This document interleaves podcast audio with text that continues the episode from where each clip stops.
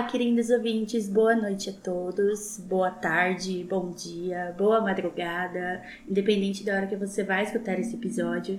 Eu sou a Jéssica, mais uma vez fazendo a abertura desse podcast. E hoje o um episódio é super especial, né? Vamos falar um pouquinho sobre os museus e as histórias que estão por trás dessa, desse monumento do país que deveria ser acessível a todos, mas eu não vou me prolongar muito nessa abertura, vou deixar com os especialistas que estão aqui para falar sobre isso. Junto comigo hoje está o Danilo, o historiador, e eu vou pedir para que ele se apresente neste momento. E aí, pessoal, bom dia, boa tarde, boa noite, especialmente boa madrugada a todos vocês. É, como falei nos bastidores, eu não vou falar muito, não vou participar tanto desse episódio, porque temos duas especialistas. Elas não gostaram do, do termo, mas é tipo isso. São Então eu vou deixar, obviamente, elas falarem mais e, e hoje vou falar um pouquinho menos. Aqui comigo também tá a Nana, que se desdobra para trabalhar em dois museus super importantes aqui de São Paulo. Então eu não vou prolongar, todo mundo já conhece, mas vou deixar ela se apresentar como de praxe. Salve, salve galera! Bom dia, boa tarde, boa madrugada para todo mundo, boa noite também, né? E vamos aí falar de museu que é tão importante que pouca gente sabe como é que funciona o bastidor de um museu. E a nossa convidada super especial é a Nina. Já deixo aqui prazer, Nina, em te conhecer e obrigada por ter topado. Vou deixar que você se apresente com tudo que você puder falar. Tudo que eu puder falar, acho que é muita coisa, né? obrigada, gente, pelo convite, obrigada pela oportunidade de falar um pouquinho com vocês que estão nos ouvindo. É, eu sou a Nina Pascoal, eu sou mestre em História e eu sou arte educadora em museus há mais ou menos sete anos. Então já também estou trabalhando nesses bastidores aí há algum tempinho. e vai ser um prazer dividir um pouquinho dessas, desses saberes aí com vocês hoje. Pessoas devidamente apresentadas. Vou apresentar também a pauta, porque querendo ou não, por mais que seja um assunto onde temos duas especialistas e um historiador, Ainda é um assunto um pouquinho complexo, né? Então a gente vai falar um pouquinho da gestão dos museus do estado de São Paulo, a dificuldade de levar o público para o museu e também que é evidente, é evidente que a maioria dos frequentadores são pessoas de classe média, classe alta e a população é, de baixa renda acaba não frequentando tantos museus, mas é algo que deveria ser incluído, acho que para todos, né? Então eu vou deixar que vocês falem à vontade, na visão de duas especialistas, e o, o Danilo fazendo seus comentários pertinentes no decorrer do episódio. Então, o microfone é todo de vocês. Obrigada, Jéssica. É, bom, eu vou começar dando uma introdução de como é que é, como é que é a gestão dos museus públicos da, da, do estado de São Paulo, né? Isso porque, por exemplo, o MASP e o MAN, eles funcionam de um modo um pouquinho diferente. Mas é, Pinacoteca, Museu do Futebol, Museu de Arte Sacra, Museu da Língua Portuguesa, Museu do Imigrante, tudo funciona nessa, nessa linha. É, os museus eles são equipamentos públicos geridos por organizações sociais sem fins lucrativos. Como é, isso acontece desde o começo dos anos 2000, esse modelo de gestão, e como é, Actuado em contrato com a, com a Secretaria de Cultura e Economia Criativa do Estado de São Paulo, então a gente precisa necessariamente diversificar as nossas receitas. Isso significa o quê? Significa que parte do nosso da nossa verba vem do governo do estado e parte a gente precisa ir atrás, seja através de bilheteria, através de patrocínio, de locação de espaço para café e loja, locação de espaço para eventos, enfim. É, geralmente são esses são essas divisões que a gente faz e desse, desse modo a gente consegue então fazer os nossos projetos com excelência e, e seguir, né? Pagar as contas, pagar o funcionário, fazer manutenção predial. Vale dizer que aqui em São Paulo, isso eu acho muito importante, porque aqui em São Paulo parte do, se não me engano, 60% do valor do repasse do governo obrigatoriamente tem que ser destinado para manutenção predial. Então eu acho que assim que isso é bacana porque a gente não pode ter um prédio caindo aos pedaços, tendo que você tem obras raríssimas. Então é legal a Secretaria de Cultura pensar dessa maneira na hora de dividir o recurso. Eu não me lembro qual é a porcentagem, eu acho que é 60%, mas talvez seja um pouco menos. Mas de toda forma ainda é um, é um montante considerável. É, falando assim, parece ser muito simples, muito fácil, muito tranquilo, porém não é né, tão simples, tão fácil, tão tranquilo. Isso por quê? Porque o museu geralmente não foi feito para receber um evento, porque existem outras coisas aí que, que limitam né, o que a gente pode fazer ou não. Porque por ser um equipamento público, a gente precisa de um dia de gratuidade. Os nossos preços de bilheteria não são abusivos, como a gente vê aí ao redor do mundo, que os museus, eu acho que o museu fora do Brasil, especialmente na Europa e nos Estados Unidos, é bem caro. É... Então, a gente vai né, fazendo o que dá e, e tentando um contato sempre maior com as empresas para patrocinar, porque a gente quer levar um trabalho de qualidade, a gente quer ter uma equipe legal, mas assim, a gente também precisa do dinheiro, né, para conseguir sobreviver. Acabei de fazer de chorar o muro das lamentações agora, mas é verdade. E, e aí a Nina, nossa convidada, que, trabalha no Museu de Arte Sacra, então né, vou pedir para ela contar um pouquinho como é que é essa vida é, mais da gestão do museu mesmo, para a gente também conseguir entender. Porque também é um pouco diferente do que eu trabalho, vocês sabem que eu. Acho que quem acompanha o podcast sabe que eu sou do Museu do Futebol e agora também no Museu da Língua Portuguesa, então até os nossos acervos são diferentes. A gente no museu, nos dois museus que eu trabalho, a gente não tem acervo material, né? Enquanto a Nina é basicamente acervo material. Então também para a gente entender essa diferença e eu, eu creio, apesar de, do, dos, dos língua portuguesa e futebol serem muito tecnológicos e isso também tem um custo alto, você manter um, um museu com peças, também imagino que seja um custo altíssimo. É, realmente. Lá é, eu trabalho atualmente no Museu de Arte Sacra, né? E é, a, a, gestão é meio que parecida, né? Porque a gente também responde à Secretaria de Cultura e Economia Criativa do Estado de São Paulo, lá mas eu já trabalhei em outros museus que funcionavam de outras formas. Então, é, depende muito do realmente da, da, instituição que mantém, né? Os museus públicos, por essência, é até complicado falar um museu que não seja público, né? Mas a gente sabe que tem, tem restrições e, e, e especificidades sobre isso. Mas os museus públicos, no sentido de museus que são geridos diretamente pelo Estado, eles obedecem mais ou menos as mesmas regras, né? Agora, lá no, no Museu de Arte Sacra, como a Nana falou, a gente tem um acervo de quase 15 mil peças. A maioria nem fica exposta, né? A gente tem mais peças na reserva do que em exposição, até porque o Museu de Arte Sacra, apesar dele ser um complexo grande, né, em espaço, a parte realmente expositiva são cinco corredores. Então, nem que a gente quisesse, a gente conseguiria comportar todas essas peças nesse espaço expositivo. E lá é, a gente tem uma equipe fixa de manutenção e conservação, além do museólogo, né, que, que respondem por essa parte técnica de, de manutenção da, das obras. E a gente tem a equipe de manutenção que responde pela manutenção do prédio.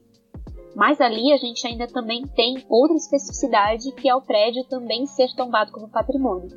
Então qualquer intervenção mínima que precisa ser feita passa por um processo de aprovação, tem que passar por uma equipe especializada em conservação e restauro predial é, de monumentos históricos, porque também vai ter que atender uma série de normas dos órgãos que, em que o museu é tombado. O prédio né, do museu é tombado. Então, além desse cuidado com, com a manutenção do acervo, a gente ainda tem esse cuidado com a manutenção do próprio prédio. Né? Quando a gente está em museus que não são espaços tombados como patrimônio, você tem é, menos limitações nesse sentido, né, de interferência e de possibilidade de fazer é, adaptações necessárias à própria exposição, ao atendimento do público. Já num, num espaço que é tombado, você acaba tendo que obedecer uma série de outras normas que deixam, inclusive, o custo muito mais alto. Mas é, eu trabalho na parte de educação do, do museu, né? Meu trabalho praticamente sempre foi é, na parte de educação do museu e não na parte de gestão. Então a gente sabe mais ou menos como funciona, mas a, essa parte de gestão é, acabam sendo de outras, de outras ordens lá no, no, nos museus que eu, que eu trabalhei lá no Museu de Arte Sacra também.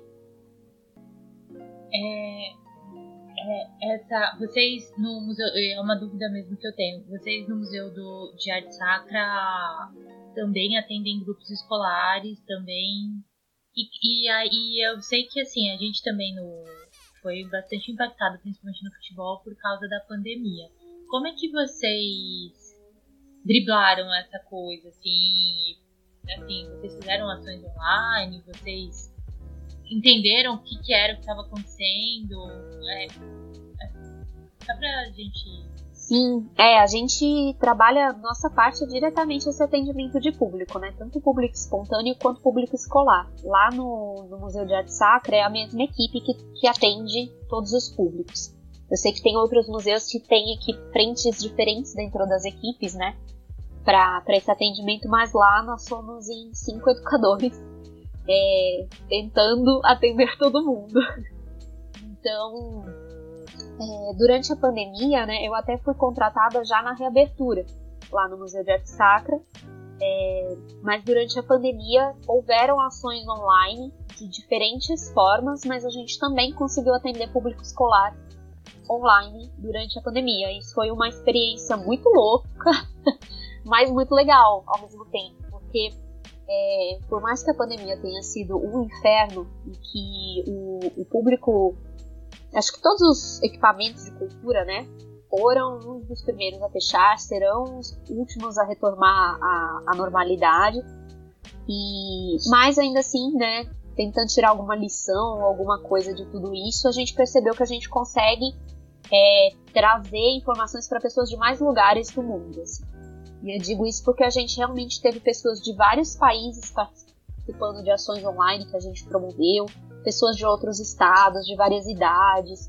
Então isso foi, foi um ponto muito legal é, do trabalho que a gente desenvolveu durante, durante a pandemia e ainda tem desenvolvido. Né? A gente ainda não retomou esse atendimento presencial no, no normal. A gente está é, seguindo né, as, as, diretrizes da, da, Secretaria de Cultura e Economia Criativa. Então a gente está com um público é, restrito né, no museu. Nesse momento a gente está operando com 80% da capacidade, mas já foi 40%, já foi 60%, já passamos por várias etapas. E a gente não tem atendido nem público escolar, nem qualquer outro tipo de grupo ainda, presencialmente, só online.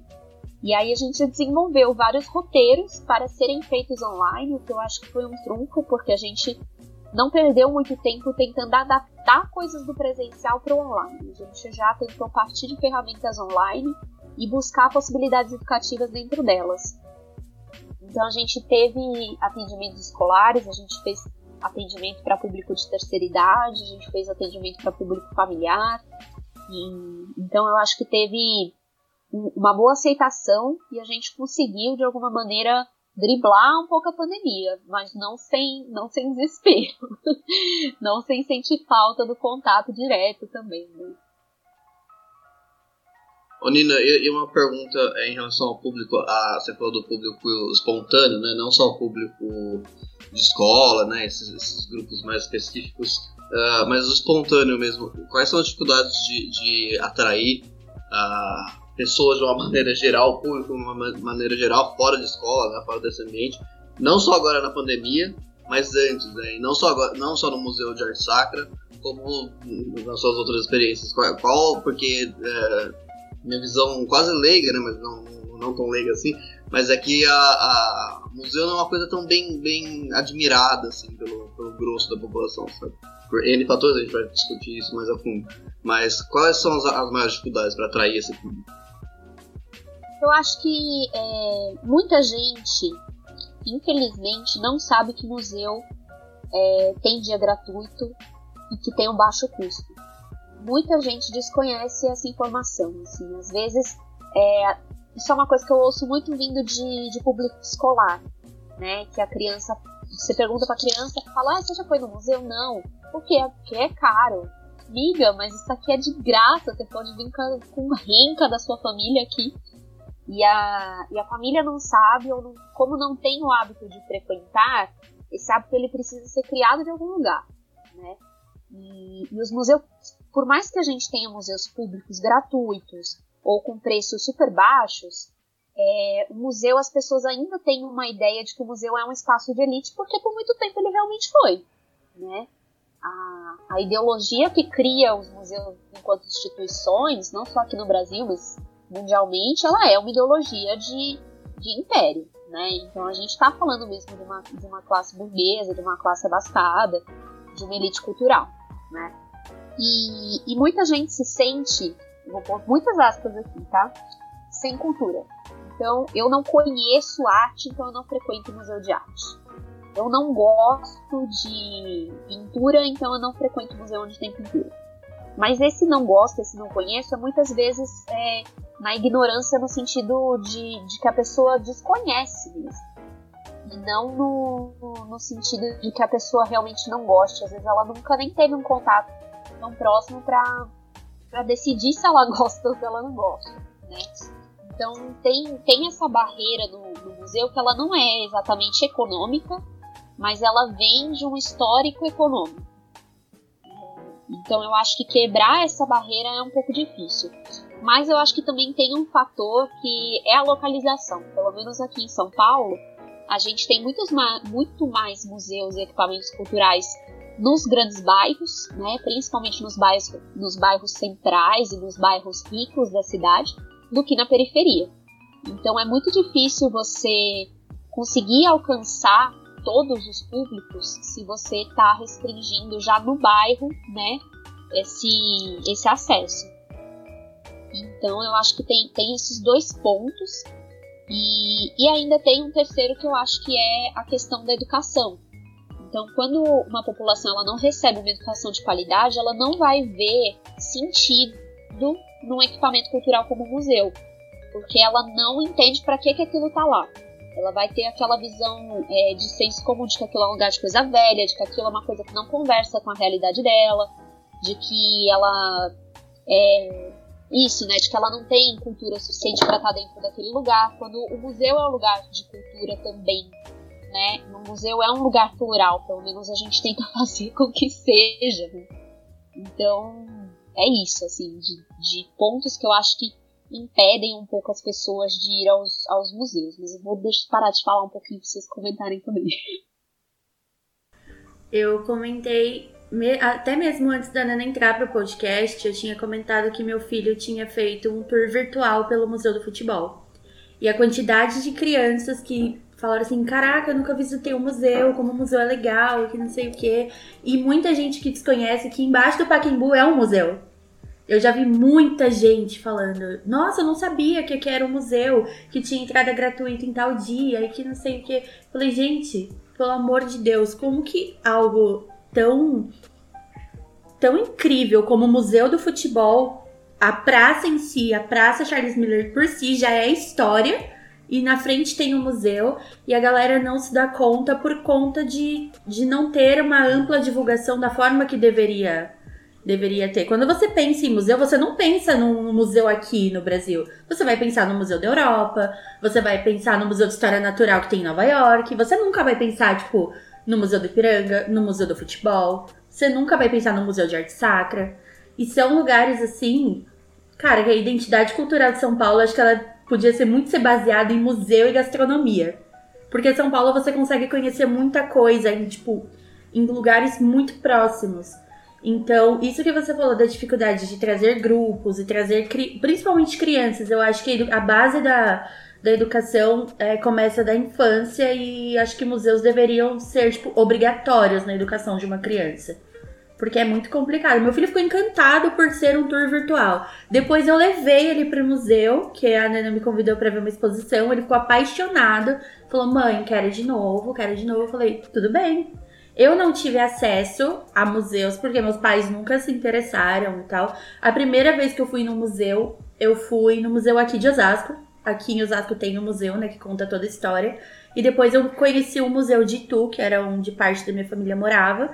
E eu, cara, eu acho muito bacana. Eu tenho vontade, obviamente. Quem não tem vontade de conhecer, tipo, o Louvre, o Museu de História Natural, pelo amor de Deus, é impossível você falar, você gostar de museu e não querer conhecer locais assim.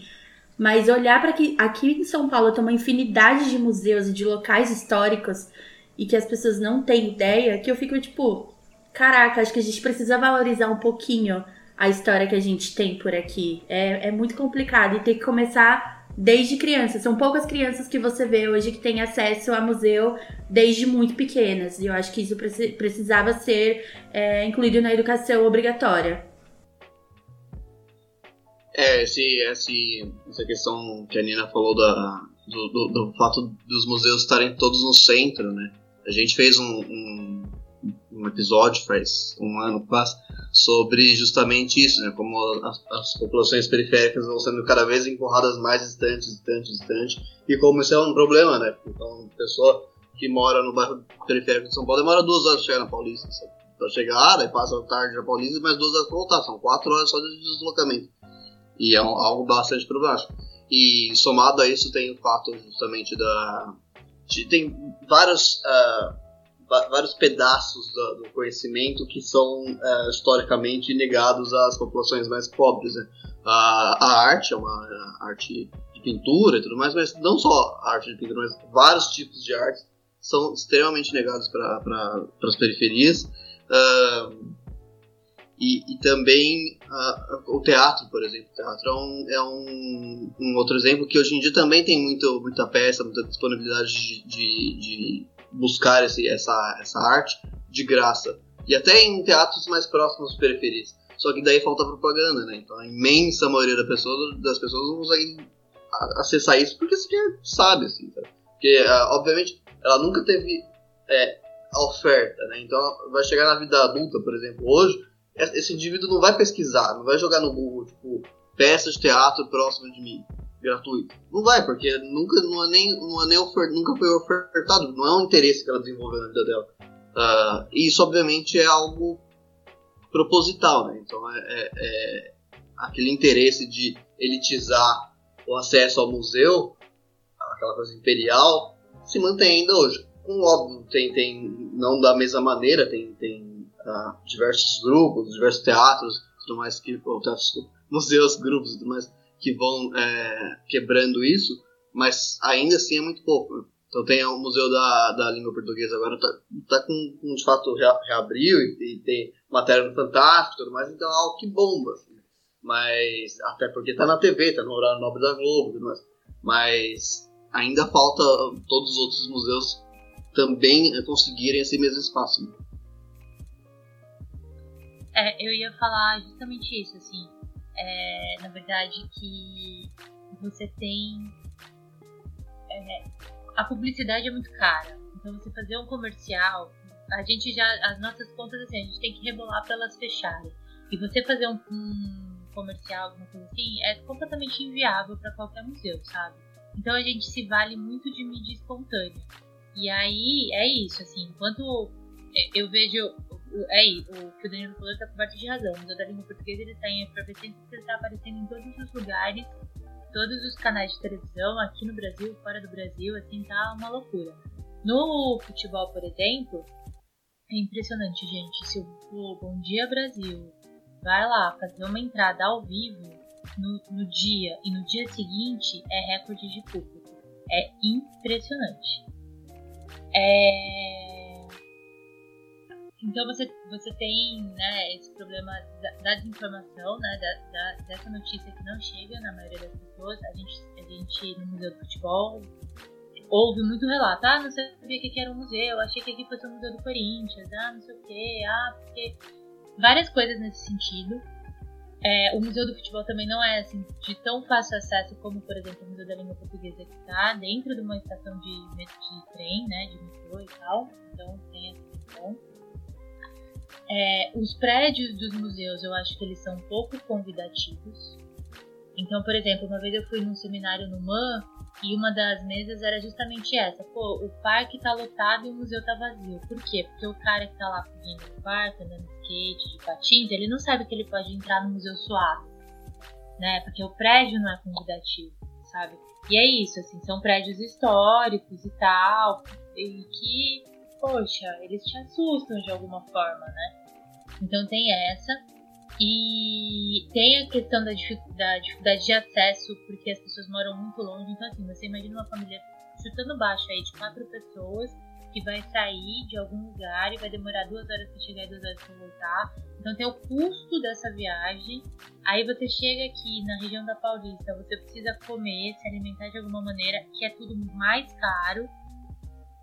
É, e aí, né? Assim, são quatro pessoas, são quatro bocas, então tudo se torna mais difícil. E muitas vezes a gente consegue levar a escola, levar. É, a gente tem uns patrocínios que são que é o ônibus e o kit lanche. Então você, né, e aí a escola leva um grupo de alunos e eles visitam o museu e recebem um kit lanche. Isso é legal. Mas, mas assim, eu, eu fico muito impressionada quando eu vejo as discussões a respeito de Lei Rouanet, porque esse patrocínio, por exemplo, é através de Lei Rouanet. Porque acho que as pessoas têm uma ideia um pouco errada, assim. Então, é, e, e, não desmerecendo qualquer artista, a minha, meu objetivo aqui não é esse. É, mas assim, se uma empresa pretende, prefere patrocinar o show de um artista, é, é, o problema é a empresa. O governo ele não vai te dar nenhum dinheiro. Você aprova o seu projeto no ministério. A partir daí, você sai com a pastinha embaixo do braço e vai captar o seu recurso. Se a empresa prefere dar o dinheiro pro show da Anitta, por exemplo, todo o meu respeito à Anitta, do que para um museu, é o problema da empresa, porque ela vai impactar mais gente no show da Anitta do que ela vai impactar no museu, sabe? Então, é, não tem a ver com o governo em si, tem a ver com a, a política, com a ah, lógica capitalista, com a lógica da empresa, com o que a empresa pretende atingir, sabe? É, então, assim, eu não tô Claro que o dinheiro da Lei Rouanet, assim, é aquele imposto que seria pago para o governo, ele é direcionado, não integralmente, mas uma parte dele é direcionada para as instituições culturais. Então isso ajuda a gente pra caramba. Mas as empresas precisam ter essa consciência, sabe? De que, assim, é, perto do que o, o custo, tem o custo do show de, de eu citei a Anitta, mas de qualquer outra pessoa, assim, de qualquer outro é, outro cantor, o, o custo do museu, por mais caro que seja, ainda é mais baixo, sabe? Então, assim, eu acho que tem que colocar isso na ponta do lápis também. E aí, qual que é o interesse das empresas também em promover a cultura de museus no país, sabe?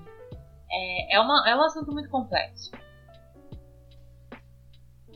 Total. Eu ia, inclusive, comentar mesmo dessa questão de leis de incentivo, porque não só a Lei Rouanet, mas o PROAC, enfim, né? A gente está vendo, inclusive, esses, essas formas de incentivo à cultura diminuírem ano a ano, né? É, isso também impacta muito a área dos museus, porque o museu ele não é só um lugar que vai receber aquela exposição fixa que já está lá desde sempre há 60 anos. Não, ele também é um lugar que, por ser gratuito e por ter como finalidade atender a, a população né, de forma democrática, ele é um lugar tem potencial para que outras ações, como teatro, né, que Danilo comentou, como números de música, números de performance, números de dança, enfim, outras artes também ocupem o espaço do museu. E quando a gente, então, tem esses recursos diminuindo na área da cultura como de modo geral, isso vai impactar muito a área de museu. Não só a outras artes, mas a área de museus também é impactada. Né? E aí tem, tem isso que a Nana falou, que o que uma empresa vai, vai fazer é, é, de interesse da empresa. Essas coisas, quando a gente culpa o governo, a gente está culpando porque a gente desconhece esse sistema, né? Porque se a gente for entender como funciona esse tipo de lei de incentivo, a gente vê que não que o, não que o governo não tenha ou não tivesse como regular a forma como esse dinheiro é, é usado, mas na forma que a lei é disposta hoje isso não acontece.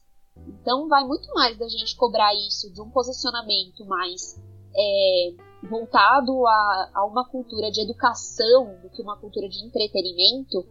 É, é um posicionamento nosso enquanto sujeito, né? Ainda que nosso posicionamento individual faça poucos efeitos dentro da estrutura, da estrutura do grande capital, mas é, é, o tipo de empresa que a gente procura ser social, o tipo de empresa que a gente apoia também vai fazer esse efeito no mundo, né?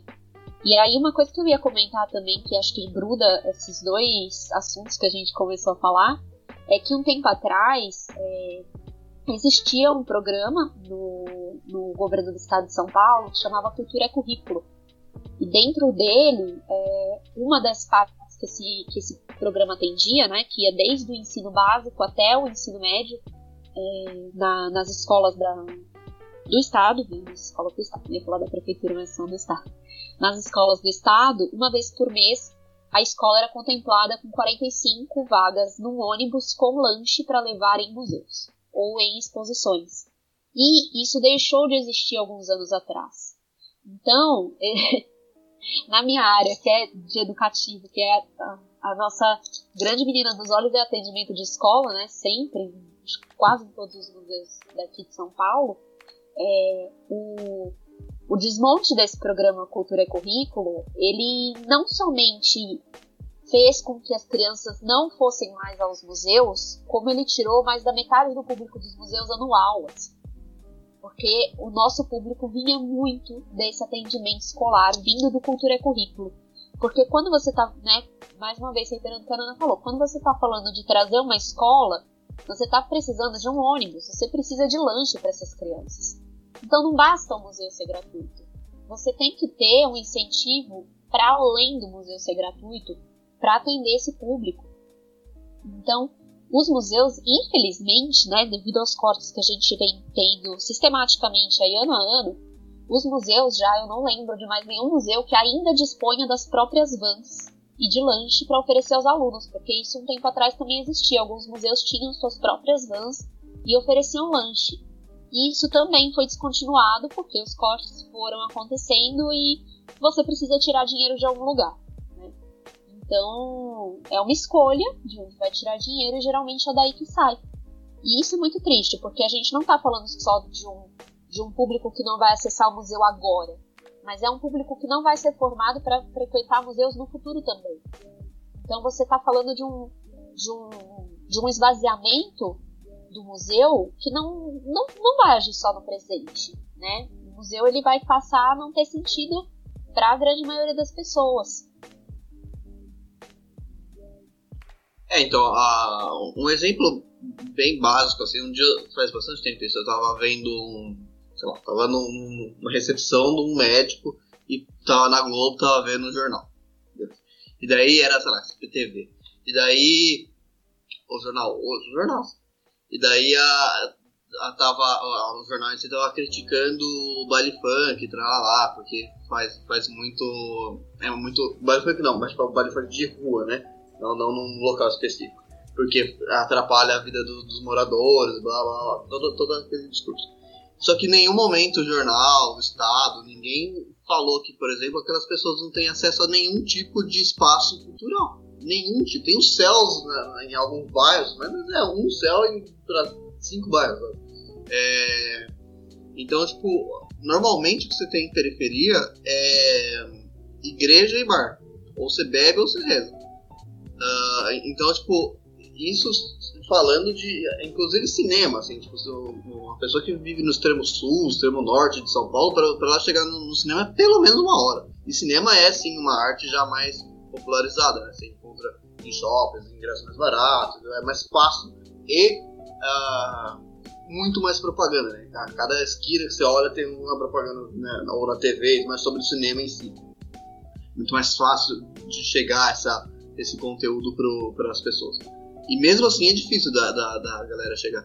Imagine o, o, o, o, museu que o indivíduo não tem propaganda nenhuma, nenhuma, nenhuma, nenhuma. E daí sim é um papel também do Estado, né? É, fazer uma série de leis incentivos para quebrar essa, essa. É uma dominação, mano. Uma dominação é, cultural mesmo, como a Nina falou no início. É, eu ia comentar que, assim, é, essa, essa questão do acesso da periferia eu acho sempre um negócio também complicado, porque tem, to tem todas essas questões que a gente levantou, e ainda assim, tem muita gente periferia é, reivindicando arte, fazendo arte, produzindo arte, e, e, isso também é uma forma de resistência, assim. Né? Mas é, eu não acho que também a gente tem que romantizar o perrengue, sabe? Essas pessoas elas não estão fazendo arte, reivindicando arte, produzindo arte, é, acessando arte de maneira fácil e simples, elas não estão. Então, é, também é um, são sempre buracos mais embaixo, assim, né? essa questão, mas eu acho que é, é, tem, tem, eu sinto, pelo menos atendendo o público há sete anos e pouco, assim, eu sinto que começou a mudar muito aos poucos, está mudando um pouquinho a cara do público, já não dá para dizer que só vai pessoas assim, assim, assado para dentro do museu, mas eu acho que com os desmontes que aconteceram nos últimos 3, 4 anos, isso tende a virar um ponto fora da curva. Assim. Se, se esses tipos de programas não voltarem a acontecer em curto prazo, eu acho que isso tende a, a esvaziar. Né? Mas é, eu acho que, que tem muita gente procurando essa cultura também. Oi, Nina, e. Ah, quer falar? Não, eu só queria é, é, falar um pouquinho a respeito da fala anterior da Nina, que eu lembro muito bem quando, quando teve o corte do ônibus e do lanche, é, promovido pelo governo do estado, né? Foi um. Foi, é, foi bastante impactante, assim, a gente sofreu bastante, inclusive é, em relação ao público, ao público anual, teve uma caída assim drástica, impressionante. É, foi triste de ver, viu, gente? Foi bem triste. A gente ainda, porque se não me engano, isso aconteceu em 2017 e em 2018, muita gente perdeu o emprego. Exatamente, porque você tinha um grupo, você tinha um, um núcleo educativo e orientadores grande para atender aquele público e de repente você parou de ter as escolas. Então, assim, e junto com, com isso veio um corte da, do, do subsídio que o governo dá para os museus. E aí, então, o que, que você faz? Putz, eu tenho 15 educadores, mas a, eles atendiam mil pessoas, agora eles estão atendendo 500 pessoas por dia, eu vou cortar metade dos educadores. É... E, então, eu acho que. Eu não lembro agora se é 16 ou 17, mas enfim, 18, como é ano de Copa, é bom pra gente de patrocínio. E a gente conseguiu um patrocínio que bancou ônibus e, e lanche. Tá muito, assim, pra, pra o ano inteiro, sabe? Então foi. A gente conseguiu meio que reverter isso nessa, nessa ocasião da Copa de 2018. Por isso que a gente tem que se valer, a gente enquanto futebol, museu do futebol, tem que se valer muito do, do ano de Copa, que é muito bom né, nesse sentido, tanto de público quanto de patrocínio. E aí se você tem um bom patrocínio, eu sempre falo que é meio paradoxo da, da Tostine, você não sabe se você tem bastante público porque o seu, seu patrocínio tá alto ou se, se, se o seu se tem bastante público, por isso que você consegue muito patrocínio. E. É, e é, é triste, assim, é triste você ver essa falta de incentivo para as pessoas visitarem, né? É, então aí por que, que você tem um museu? Porque o museu não é barato, mas se o museu tá vazio, ele. Né, a ideia não é que ele fique vazio, a ideia é que, que a cultura se propague. Assim. Então é, é uma coisa pra gente pensar bastante também. E eu tenho uma pergunta daí para as duas agora. E é que vocês acham que pós-pandemia, né, o, o, o, que, que o museu pode aproveitar desse momento difícil? A Nina falou, por exemplo, das, da, das visitações de, de grupos online, mas o que, que vocês acham que dá para aproveitar e que vai contribuir para melhorar esse, esse quadro? Eu acho que, é, não sei se conscientemente, mas eu acho que nesse período que a gente se viu obrigada a ficar em casa, e lógico que eu tô falando aqui de quem teve o privilégio de poder ficar em casa, é, eu acho que muita gente, mais do que nunca, sentiu a necessidade de estar em contato com algum tipo de arte. E por mais que não existam só museus de arte, é, eu, falo, eu associo muito museu com arte, porque é o, é o estilo de museu com que eu trabalho geralmente sempre foram museus de arte. Então eu acabo intuitivamente associando uma coisa a outra.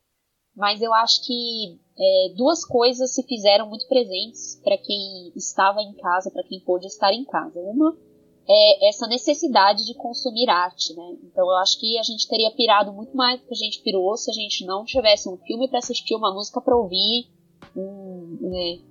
enfim, formas de, de arte para a gente poder se livrar da vida. eu gosto muito dessa frase que a arte salva a gente da vida, porque, né, é, para mim esse é o, é o sentido de, de existir arte. Então, e eu acho que muita gente percebeu é, o quanto é vazio você viver só dentro da sua pequena bolha, dentro da sua pequena casa. Então, é, eu senti, pelo menos, né, da época que eu comecei a trabalhar no Museu de Arte Sacra, que foi em outubro, que estava a pandemia bombando loucamente, né, sem nem perspectiva de vacinação, para agora, é lógico que a gente também teve um aumento na capacidade de público, mas é, eu senti que o público está aumentando.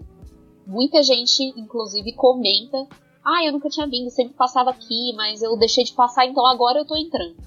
Porque a pessoa ficou em casa um tempo e aí ela lembrou que existia é, esse espaço de lazer ali. Então eu, eu acho que. Eu espero que não seja passageiro, mas eu tô já sentindo que muita gente tem passado a reparar mais naquilo que tem por perto. Então eu acho que esse é um, um ponto não bom, um incrível da pandemia, mas pelo menos dá para tirar de lição, né? E outra coisa é essa questão do, do trabalho online, que eu acho que é, é uma forma de o museu extravasar esse, esse prédio né, onde eles estão e atingir mais pessoas. Por mais que é, no meu caso, né, que trabalho com um acervo de objetos mesmo, de cultura material. Por mais que você não esteja de repente na frente da obra, mas tem muita coisa que o museu pode te trazer para conversar e te mostrar pedaços das obras que às vezes, de, mesmo de perto, você não teria como ver, ou obras que estão na reserva técnica, como eu falei, e que você tem como mostrar isso para as pessoas online. Então eu acho que tem, tem algumas potências no trabalho online que eu espero que não se percam é, quando a gente puder voltar à normalidade, se é que vai voltar. Nina, eu queria falar que eu invejo muito museus que têm reserva técnica. Que eu acho incrível uma reserva técnica. É... Bom, o que eu acho é que assim, é, eu concordo que as pessoas elas não aguentam mais ficar na sua própria bolha. É, a gente não tudo é pela tela, né? Então você vai falar com alguém pela tela, você vai fazer uma reunião pela tela, você vai se divertir você vai assistir Netflix pela tela e por aí vai. Agora, isso foi bom no começo da pandemia, que ninguém estava entendendo muito bem o que estava acontecendo, e aí eu acho que os museus tiveram um papel muito importante nas ações digitais que, que a, os museus fizeram de modo geral, assim.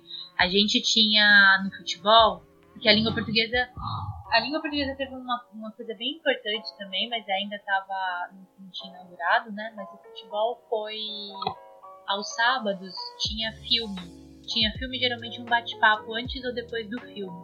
Isso foi incrível, assim, o acesso que a gente teve é, foi foi exponencial, assim, foi maravilhoso, sabe?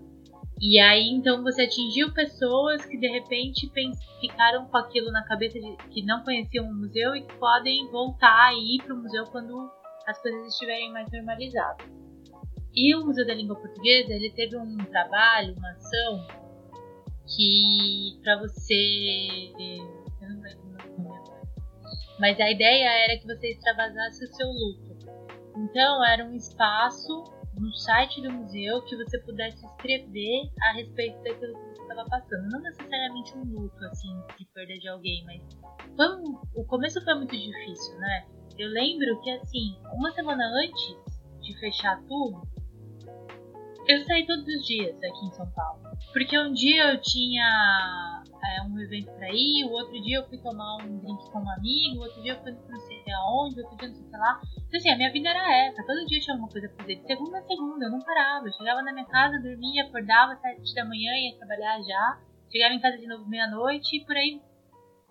É, esse era, essa era a minha vida. E de repente, de repente eu me vi morrendo de medo de ir no mercado, fugindo literalmente, assim, pra casa da minha mãe no interior, pensando que lá o negócio tava mais seguro, coisa tava mais tranquila. Porque eu realmente tava com pânico de ficar em São Paulo. Eu não consegui ir no mercado. De repente, assim, o lugar que eu trabalho há quase 10 anos, o diretor chega na sala e fala: gente, olha, vamos embora, todo mundo, levem seus pertences e a gente não sabe o que vai acontecer, mas a gente fala pra vocês. Tipo, é um choque, sabe?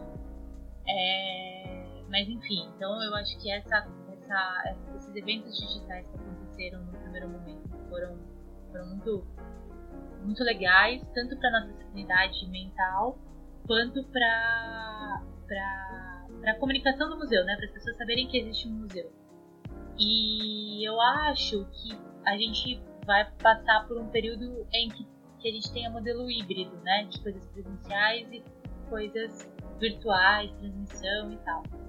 Que pode ser legal porque você consegue atingir outras pessoas. Então você consegue fazer alguma coisa aqui em São Paulo que você está atingindo um cara de Recife, um cara de Fortaleza, de Salvador e tal.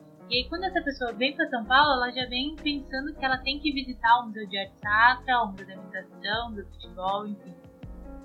Então, isso eu acho que é um ponto muito positivo é, que a gente pode levar pra gente né, durante esse período de pandemia. A gente, esse ano, na verdade, então já, né, o ano do furacão já tinha passado um pouquinho, mas esse ano, lá no Museu de Arte Sacra, a gente resolveu fazer algumas visitas voltadas para público de terceira idade. A gente fez duas ações virtuais voltadas para público de terceira idade e foi um negócio assim de um sucesso tamanho e aquilo mexeu muito com toda a equipe, porque é, foi um público, é um público que poucos museus fazem ações direcionadas a eles, e é um público que sofreu muito, muito, muito os impactos da pandemia. Porque é um público e que a família às vezes deixou de ver essas pessoas para protegê-las. Então, foram pessoas que ficaram muito sozinhas. Os amigos dessas pessoas de mais idade estavam morrendo de Covid a, é, o medo de sair de casa e contrair alguma coisa, a preocupação e, e, e com, com, as outras pessoas da família, essa saudade das pessoas da família que eles não podiam ver, desses amigos que eles não podiam ver, porque foram as primeiras pessoas que todo mundo resolveu que era prioridade isolar. Né? E a gente teve dois, dois atendimentos voltados mesmo para esse público, mas isso gerou um número de inscrições tão grande para gente a gente passou a convidar eles para outras ações do museu que não eram necessariamente direcionadas para público de mais de 60 anos, mas eles apareciam em todas, todas, porque é um público que ficou muito sozinho em casa.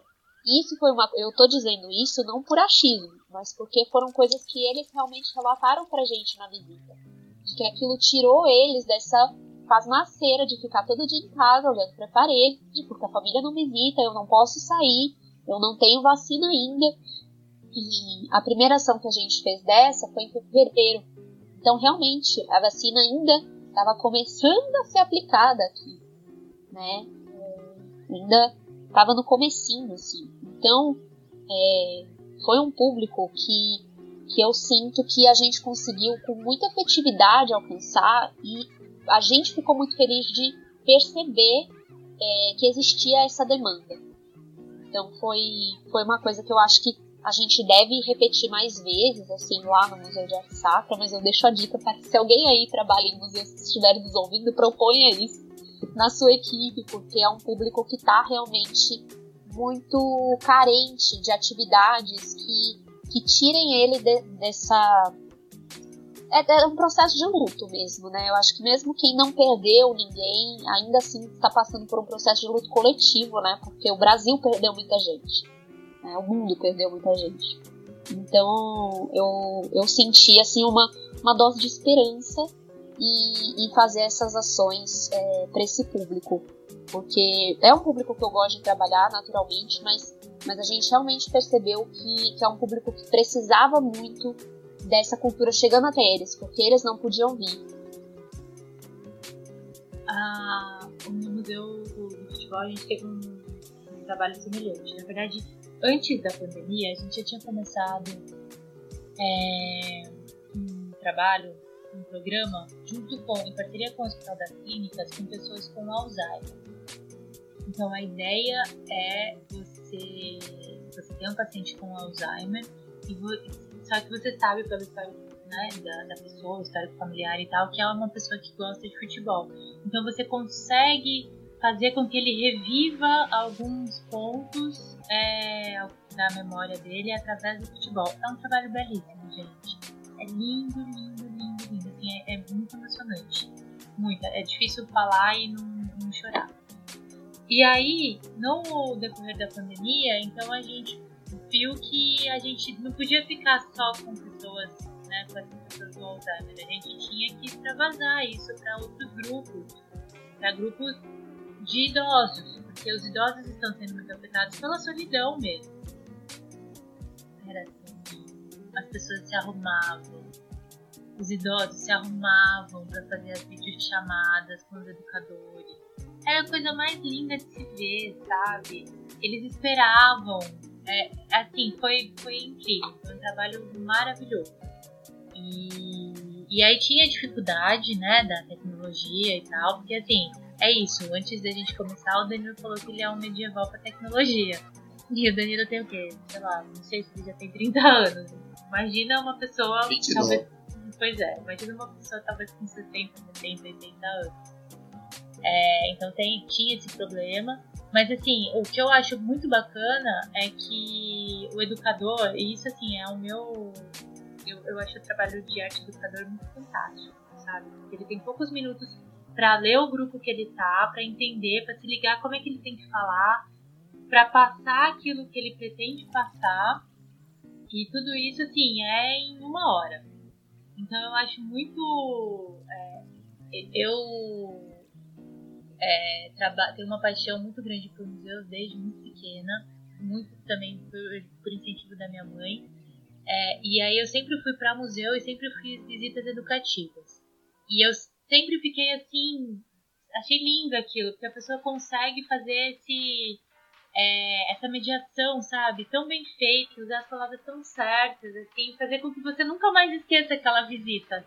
Então eu, eu valorizo bastante E aí, como que ele consegue, como tem essa sensibilidade, sabe? para trabalhar com esse público, para entender o momento que está vivendo, para fazer isso, para fazer a pessoa se arrumar para encontrar com ele, para falar, para Nossa, eu acho muito bonito. Então, é realmente concordo com você, Nina. Trabalhar com a terceira idade agora, nesse momento de pandemia, é realmente incrível. Bom, gente, encerramos esse episódio maravilhoso, mas sem antes deixar as nossas dicas culturais, então eu vou deixar aberto ao pessoal que está aqui comigo nesse podcast para dar as dicas que vocês quiserem. Então o microfone é todinho de vocês. Gente, eu vou começar. É, eu, eu, eu, a Nana propôs esse, esse episódio faz um, umas semanas. E uma coincidência que eu li um, um, um livro recentemente uh, que, que, trata desses, desses temas que nós debatemos hoje, que chama O Amor pela Arte. O Pierre Bourdieu, Bourdieu meu francês não é legal, gente, você me perdoa. Me perdoa. Uh, então a, a Nina pode falar o melhor nome da, do, do autor. Uh, Pierre Bourdieu e Alan Berbel. Não sei. Mas um livro realmente muito bom que trata, inclusive, de vários, vários uh, aspectos que a gente debateu aqui hoje em dia, então, hoje em dia, hoje nesse episódio. Então acho que, que encaixa bem para esse episódio essa dica. Bom, o, a minha dica cultural é a visita nos museus da, da, da São Paulo. Para quem estiver aqui, para quem não estiver, que procure nas redes sociais, nas redes, no próprio site dos museus que tem alguma coisa de, de do amplo virtual aí para vocês conhecerem. E alguns museus, é, como por exemplo o Museu de Arte Sacra, muito legal, eu já visitei. Um museu que eu visitei antes da pandemia que, que é o Milão, perto do Ibirapuera, então dá para você dar aquela corridinha, andar de bicicleta. Visitar um museu bem bacana. E e acho que é isso. Então, a dica cultural para fazer trabalho, porque a gente está com duas é, atividades para acontecer esse mês de agosto e as duas são voltadas para famílias, para todos os modelos de famílias possíveis e existentes. É, vão acontecer online, então são, são duas oficinas que vão acontecer online que é um programa que se chama Familiarte, lá do Museu de Arte Sacra daqui de São Paulo. Uma, inclusive, já está com as inscrições abertas, que vai rolar agora dia 15, e depois tem outra no dia 21 de agosto também. Então, se quiserem acompanhar pelas redes sociais do Museu de Arte Sacra e pelo site, a gente está com essas duas atividades para acontecer que estão sendo preparadas com muito carinho. Bom, a minha dica, além de ser o Museu do Futebol, que eu sou completamente apaixonada pelo Museu do Futebol, né? Quem me conhece sabe que eu sou completamente apaixonada. Mas visitem também os museus locais de suas cidades, porque pode começar tudo por ali a, a paixão de uma criança por um museu. Então, não precisa necessariamente deslocar até Gente, muito obrigada por acompanharem esse episódio. Compartilhem com seus amigos, nos sigam nas redes sociais e busquem o nosso podcast em todas as plataformas disponíveis. Já saiu um episódio falando sobre as Olimpíadas, sobre o encerramento das Olimpíadas e também sobre a cultura japonesa. E em breve esse episódio vai estar no ar e na próxima semana vai ter mais um episódio que a gente vai atualizando vocês na rede social. Então, acompanhe o nosso podcast. Agora eu vou deixar o pessoal se despedir devidamente. Eu queria, antes de mais nada, queria agradecer a Nina por, por ceder o tempo dela no meio da pandemia, no meio da correria do, tra do trabalho e tudo mais. Muito obrigado por, por, participar com a gente. Foi muito, muito bom. Gostei bastante desse episódio com, com vocês duas especialistas. Nina, super obrigada pela presença. Acho que a gente tem que sim fazer outros episódios e aí detalhar um pouco mais o acervo do, da, do Museu de Arte Sacra, que acho que é é uma, é uma, uma grande novidade para a maioria das pessoas. É, gostaria de agradecer então, mais uma vez a sua presença, suas falas contribuíram muito, inclusive para o meu próprio aprendizado. E seguimos. Vamos aí. Obrigada a todos que ouviram, espero que tenham gostado e espero que visitem os museus. Bom, gente, super obrigada pela oportunidade de trocar uma ideia com vocês, aprender um pouquinho e estar tá conversando um pouco mais sobre essa, essa coisa que eu amo muito. Museus, amo frequentar e amo trabalhar dentro dessas entidades. Então agradeço e espero vê-los em breve nos museus aí pela vida. Então é isso, pessoal. Até o próximo episódio. Um grande beijo, se cuidem, usem máscaras ainda e se vacinem, tá?